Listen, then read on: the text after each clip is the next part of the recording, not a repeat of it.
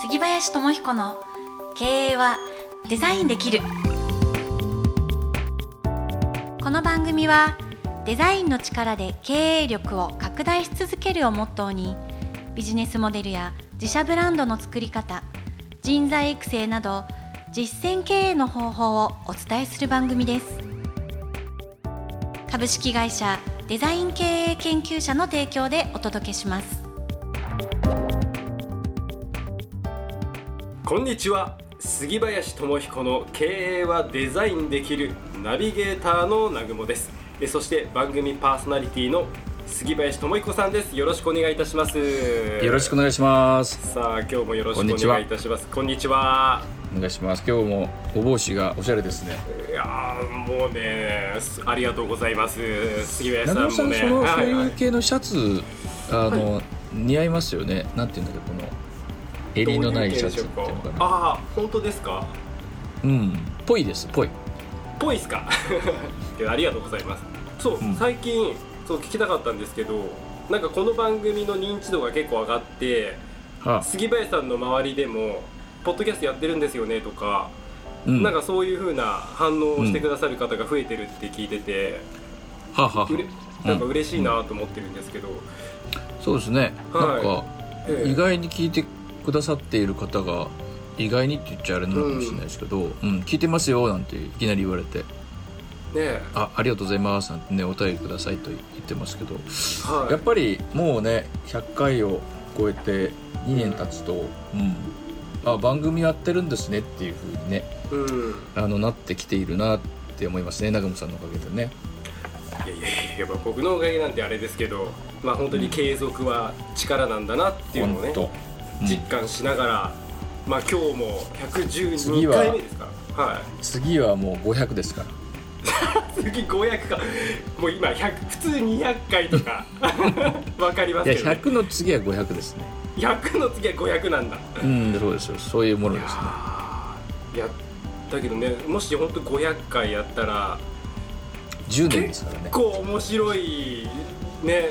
なんかどうなってるのかなっていう、ねなんか想像しちゃいますけど、いややっぱり、うん。あの2年でお大方100回じゃないですか、うんうんうんうん。まあ、つまり500回であの10年なわけですね。すごいですね10年っていうのはね。その中で年一でプロジェクトを作っていったとしたらさ、はい。なかなかな10年が作れるなと私は思うんですよね。本当ですね。南雲さん本当に普通にアーティストになってると思いますよ いやいやちょっと今黙っちゃいましたけど。僕一間が空きましたね。いやじゃあちょっとなんかね調子調子乗っちゃいけないなと思ったい収録だったんですけど、あのはい。そういうまずイメージをうん膨らませるっていうのはとっても大事だなと思うんですよね。はい。だって私が500って言わなきゃその未来は頭になかったでしょ？なかったです。うん。やっぱりそれを言って瞬間イメージができるし、うんそうするとあの人間って素晴らしい機能なのではい。脳みそにそれを描いて生きていくのでやっぱ実現するんですよね。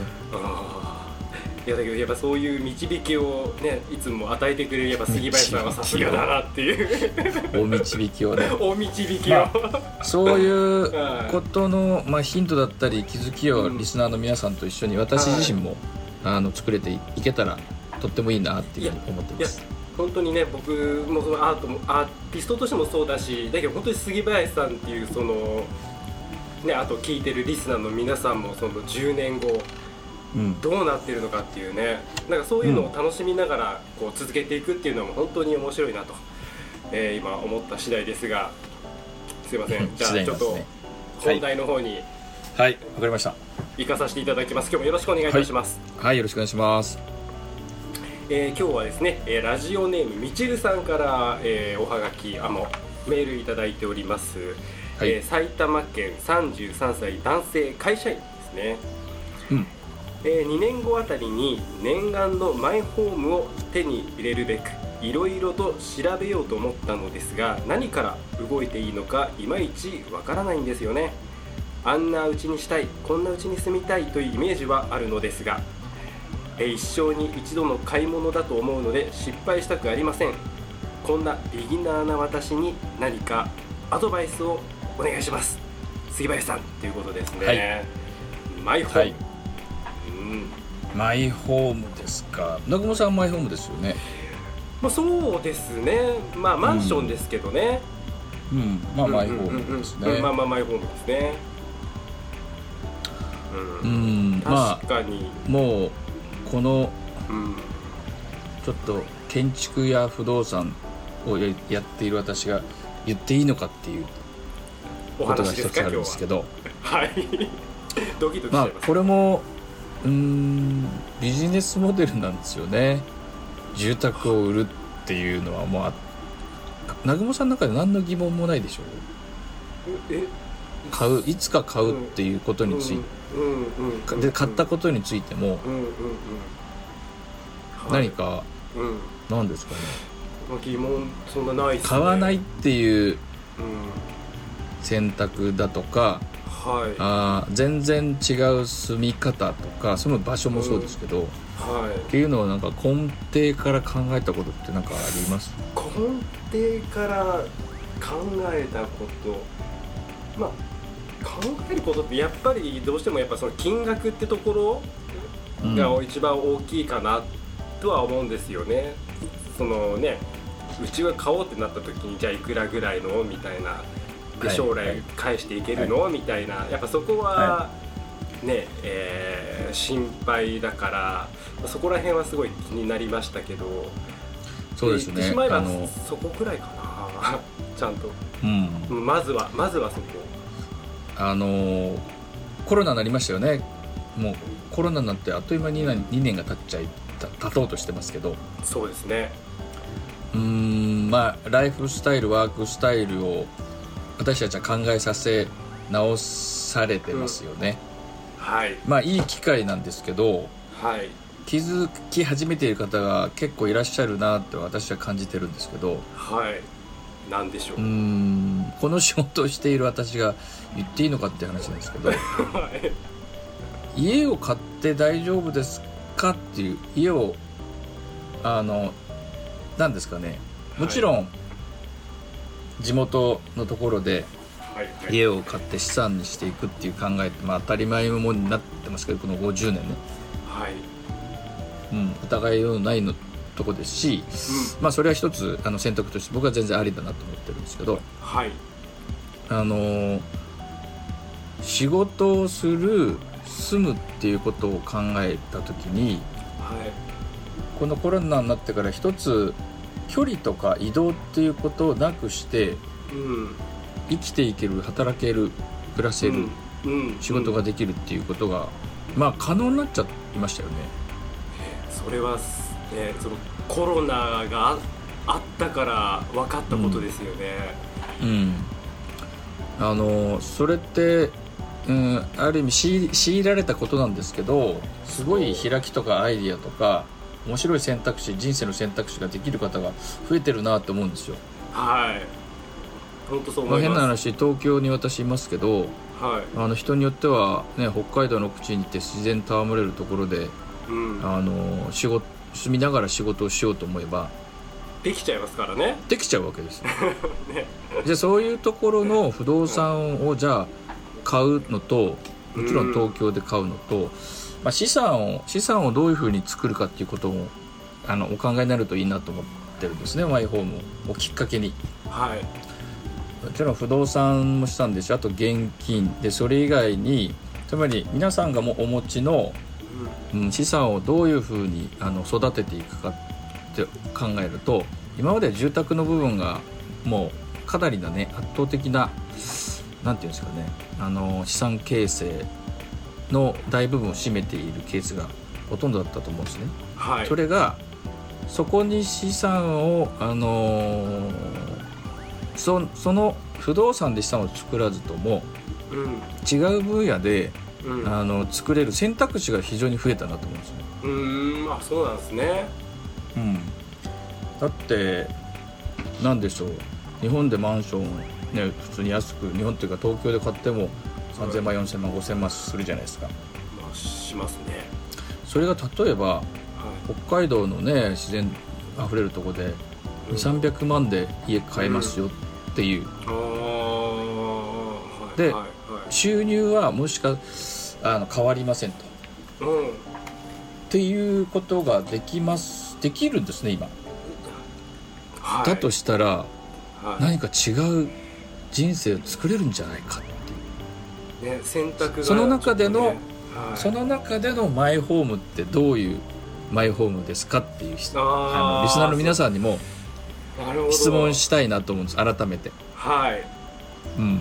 でね。そうそうとすると、うん。そういうところでのライフスタイルってあのあ全然違う暮らし方できるなって。もっと細かいこと言うと、うん。私建築の人間なんで間取りのこととか間取りの作り方なんかも全く変わってくるかもしれないですね。えー、どどんなふうに変わってくるんですか？わかわからないです。ああお客さんと打ち合わせしてるとは何でしょう？例えば同じ30坪の家に住んだとしますね東京と、まあ、北海道で。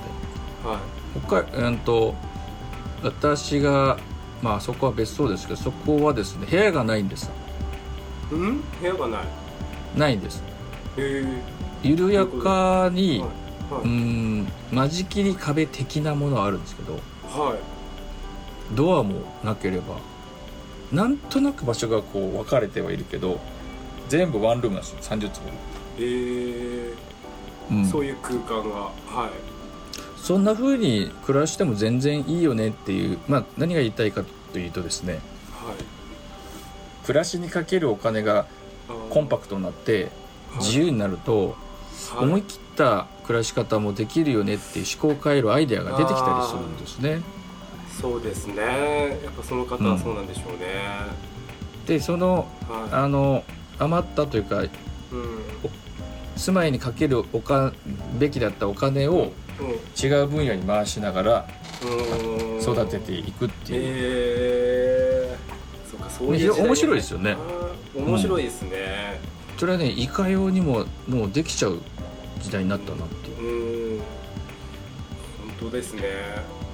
うん、それまあお悩みでねマイホーム、うん。あのね、一度、ね、失敗したくれませんであるのでちょっと全然違うアプローチのあのアイデアかもしれませんけどまず住む場所はそこでいいいですかっていう。うん他の選択肢うん。まあそれ丸ごと人生をどうデザインするかっていうね。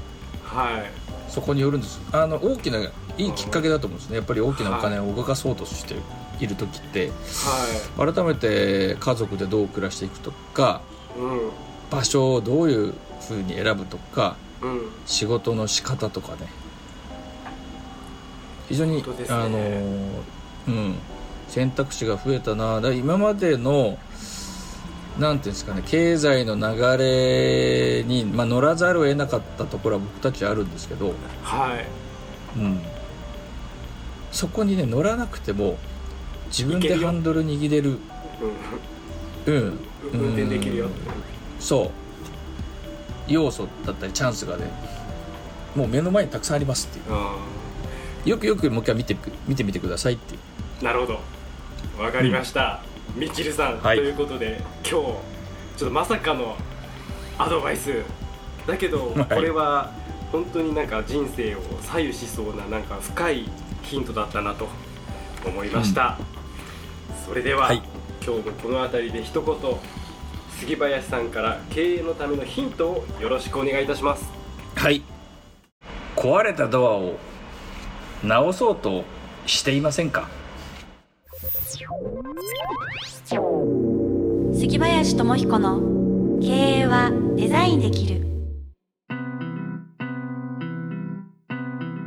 え？ー、ちょっと待ってください杉林さん。なんでしょう。なんですか？ちょっと未だにピンときてないんですけど壊れたドアを直そうとしていませんか？どういう意味を気持ちを込めてこの言葉あのよくある話でいろんな変化があるじゃないですか。はい変化があってどうしても人間って習慣があるのではい。前の習慣の中の方がうん。生活しやすかったりしやすいね。生きていやすかったりしちゃうんですね。はいはい。で今、はもう変化あってつまり開かなくなったドアたくさんあると思うんですね。いうん。でなんとかなるほど、うーんちょっと言い方語弊がありますけどはい。あの私もや飲食業やっているのでうん飲食業も打撃受けてるわけです、ですよね。でもう、はい。なんとか前のやり方で乗り越えようとしちゃうんです僕たちは。私たち。ははいはい。それしか知らないので。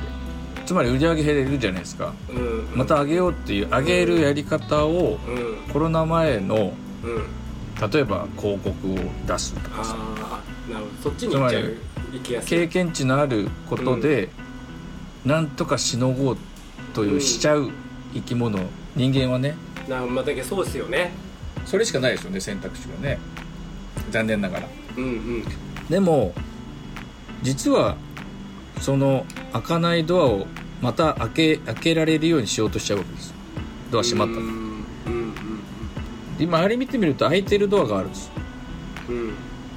普通に開いて入れる次の入り口があるにもかかわらず、はい。どうしてもそのドアにこだわっちゃうんですこだわ確かにな。直そうとしちゃうんですはい。